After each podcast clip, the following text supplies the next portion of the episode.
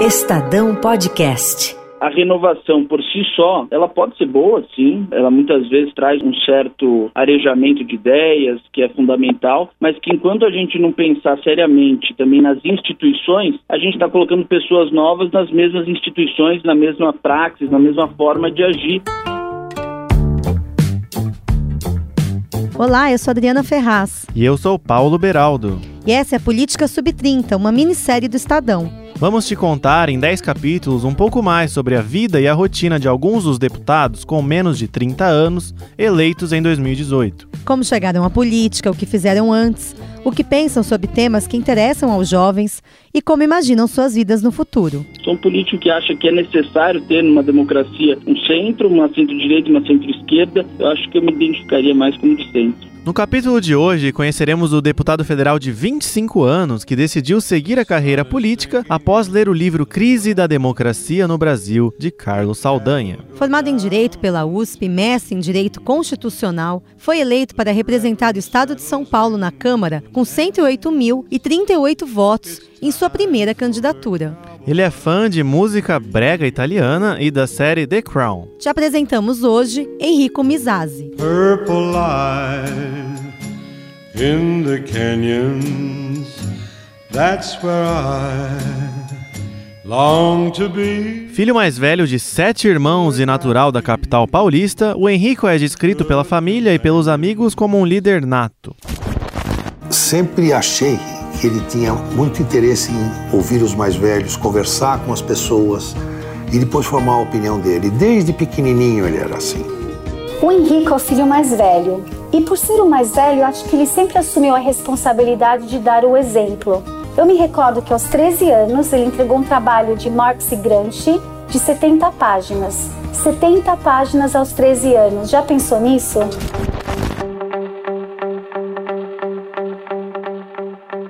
Cursou Direito na Universidade de São Paulo, a USP, e no terceiro período da faculdade teve o primeiro estalo que o levou a considerar a política como um caminho a ser traçado. Eu li um livro do professor César Saldanha, que é meu grande mestre na academia, chama Crise da Democracia no Brasil, que ele tinha escrito na década de 70. E quando eu li o livro do professor César, eu descobri que era aquilo que eu queria estudar, aquilo que eu queria me dedicar é, na minha vida, porque eu fiquei impressionado de nossos problemas que ele tinha diagnosticado na década de 70 serem muito parecidos parecidos com aqueles que nosso sistema político estava vivendo na década de 2010.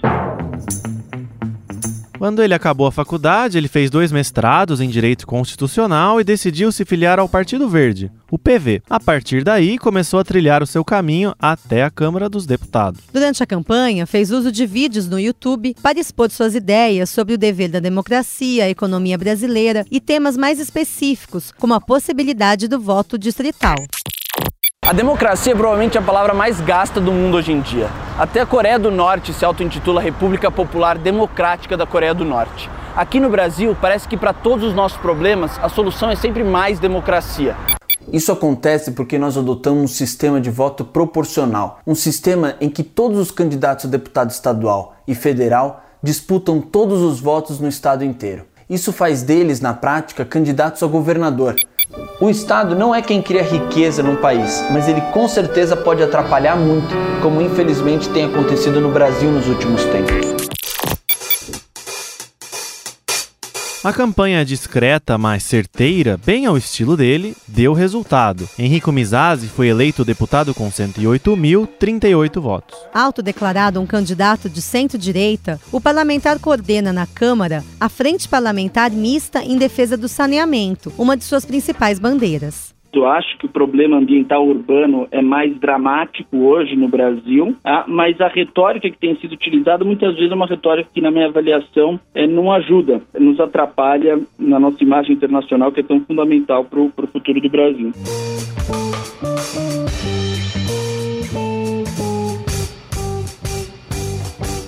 A que, que o senhor deve a sua eleição? O senhor não era um nome conhecido da política, o senhor é um novato na política. Sim. Foi a primeira eleição que o senhor disputou? Sim, foi, foi a primeira eleição. Ah, se deve, primeiro, acho que um fator relevante nessa onda de, de renovação, nós que somos jovens é, surfamos um pouco. Eu lembro um dia que eu estava num posto de gasolina com um amigo que estava dirigindo para mim, aí o frentista falou assim, né, viu a, o adesivo no carro e falou, ah, quem é que é o candidato e tal, e, e aí o meu amigo apontou para mim que estava indo comprar alguma coisa na loja de conveniência e o frentista virou e perguntou assim: aquele menino? Sim, aquele menino. Ah, então eu vou votar nele. A gente teve um, um ambiente favorável para quem, quem era jovem nessas eleições e depois eu passei os últimos três, quatro anos trabalhando na Assembleia Legislativa, andando muito o estado de São Paulo. As mídias sociais nos ajudaram. Então, é, como tudo na vida, é um, um, um complexo de, de fatores e de, e de, de influências que confluíram para dar certo essa eleição improvável. E por que o PV? O Partido Verde, primeiro porque eu acho que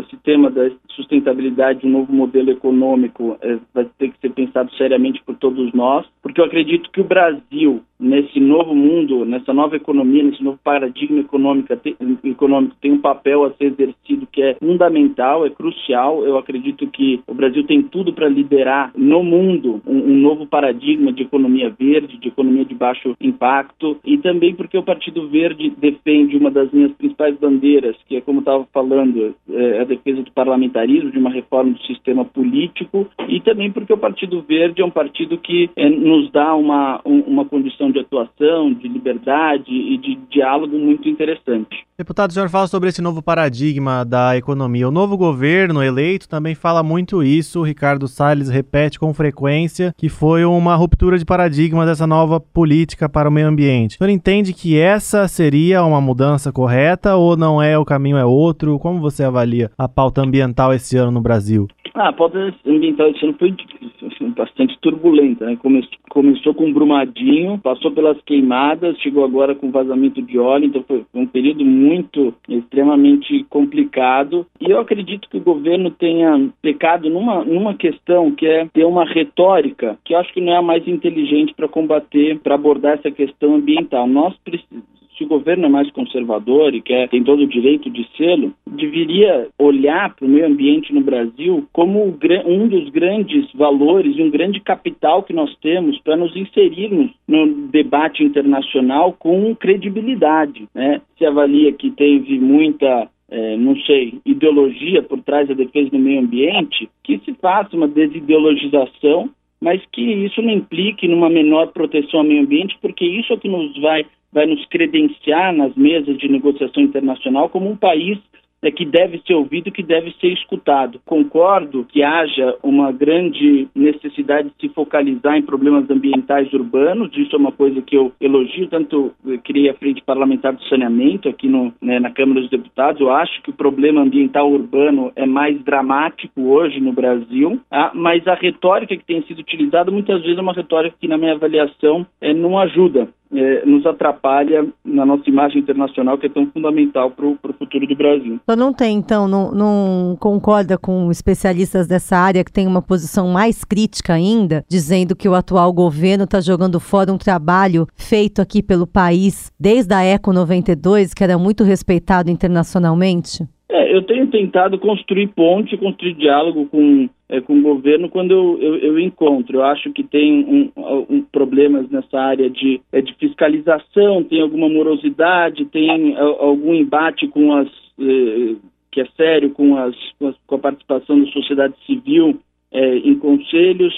Então eu, eu vejo fundamento nas críticas, mas tenho adotado uma, uma atitude é, de, de, diálogo, de tentar construir um, algumas pontes para a gente abordar e focalizar os problemas ambientais mais urgentes do país. Deputado, conta um pouco mais da sua rotina. Como, como que é? Você fica alguns dias em São Paulo, aí em Brasília. Como que você equilibra isso? Sim, geralmente a gente vem ou na segunda noite ou terça-feira, bem de manhãzinha, no voo das seis horas da manhã aqui para Brasília e volta na quinta-feira após o almoço. Sexta, sábado, domingo e segunda a gente aproveita para andar o estado. Eu particularmente ando bastante no interior também é, do estado de São Paulo, além de ficar na capital. Então a gente se divide dessa forma: três dias aqui intensos e quatro dias intensos lá no estado. Mas como é que você foi parar na política? O interesse pela política me, me surgiu desde o do começo da faculdade, mas particularmente no terceiro ano eu, eu li um livro do professor César Saldanha, que é meu grande mestre na academia, chama Crise da Democracia no Brasil, que ele tinha escrito na década de 70. E quando eu li o livro do professor César, eu descobri que era aquilo que eu queria estudar, aquilo que eu queria me dedicar é, na minha vida, porque eu fiquei impressionado de nossos problemas que ele tinha diagnosticado na década de 70 serem muito parecidos com aqueles que nosso sistema político estava vivendo na década de 2010.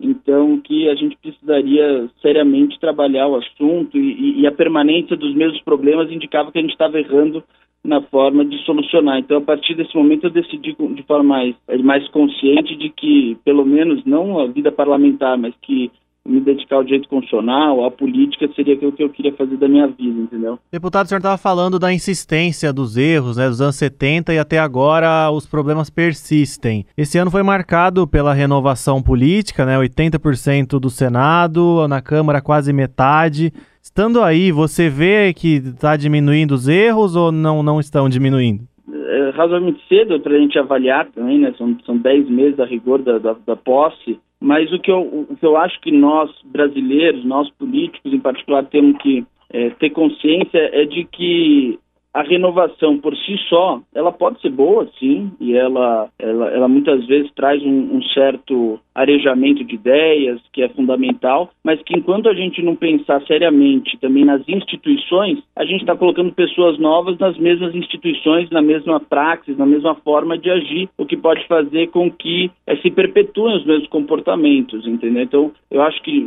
é, é um período que a gente está muito propício para pensar sobre reforma do sistema político, reforma do sistema eleitoral, é, e, e, ter a consciência de que muitas vezes o brasileiro aposta demais nas pessoas e acaba é, deixando um pouco de lado o, o, papel que as instituições têm na, na formatação dos nossos comportamentos no sucesso no fracasso de nós como nação, entendeu? O senhor fosse citar uma mudança que o senhor acha necessária no sistema político ou no sistema eleitoral, qual seria? Eu acho que nós precisamos urgentemente abandonar o presidencialismo arcaico que a gente há 130 anos assumiu é, e que tem sido gerador de muitas crises no nosso período republicano. A gente tem um presidencialismo que concentra no presidente da República a chefia de Estado, a chefia de governo, uma ampla influência na administração pública que o coloca de uma forma, na, na, relação dele com o Congresso Nacional, não falando dele, presidente Bolsonaro atualmente, de, de, uma forma geral, né, institucional,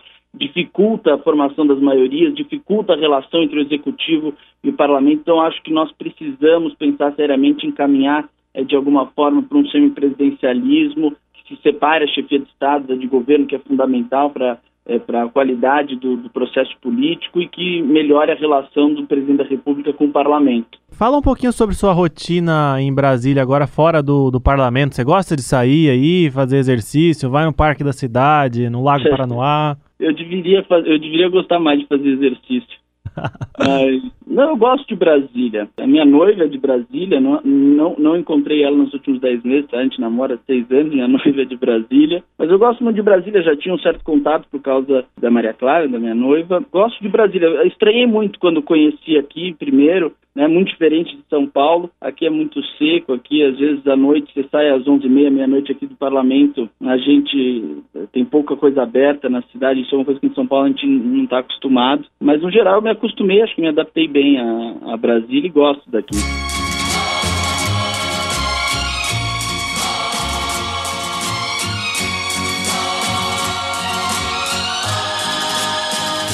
Senhor gosta de ouvir? Nossa, minha playlist é bem, é bem eclética. Eu gosto de Mozart, a raça negra, música brega italiana, bossa nova. Não tem muita lógica, não. Música brega italiana? Achei Sabe, chique essa, hein? Capri, essas coisas. Ah!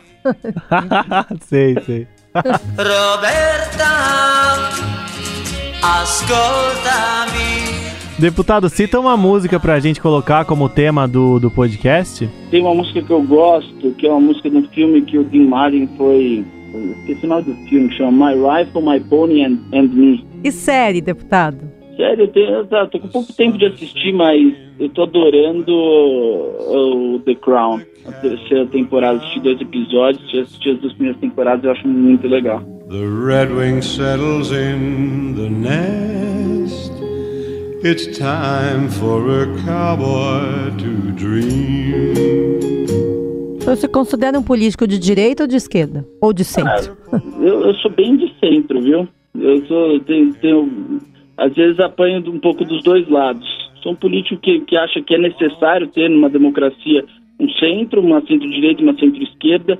Geralmente eu tenho posições um pouco mais a, a centro-direita, mas no geral, no, no, no cômputo geral, eu acho que eu me identificaria mais como de centro. Até onde o senhor quer chegar na política, deputado? O senhor já pensou nisso? Olha, eu tô nesse ano eu tô vivendo um momento, discernindo, aprendendo as coisas. Eu não tenho um, um, um objetivo é claro. Eu acho que eu estou num lugar em, em, que hoje a minha capacidade, onde eu posso contribuir aqui mesmo no parlamento. Eu não vejo nenhum outro é, lugar melhor para eu para eu estar. Eu, eu, acredito que hoje eu estou realizado aqui no parlamento, aprendendo e, e, e conseguindo dar a minha contribuição. Eu acredito. Roberta. Deputado, agora vamos pincelar para o senhor temas que muitos ainda veem como tabu. Em 60 segundos, é a favor ou contra? O senhor é a favor da descriminalização da maconha? Descriminalização da maconha, não, mas eu acho que deve ser encarado como uh, um problema de saúde pública. O senhor é a favor da descriminalização do aborto? Não, do aborto, não. Eu acho que a, a, as maiores atrocidades da história humana foram cometidas quando o valor da vida humana foi relativizado. Quem foi o melhor presidente da história do Brasil? Olha, o presidente teve bons presidentes na história do Brasil, mas eu acho que realmente a figura que se destaca é, como acima da média entre os nossos governantes não foi um presidente, foi Dom Pedro II. O senhor não defende a volta do império, não? Ou defende? Não, não, não, não defendo. Acho que tá na moda isso agora. É, tá na moda, tá na moda, mas eu não, não, não embarquei na moda.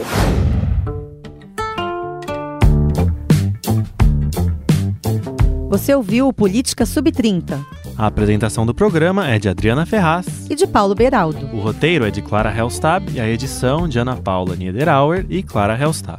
A finalização é de Moacir Biasi e a coordenação do núcleo de áudio de Emanuel Bonfim. O editor de política do Estadão é o Eduardo Catar.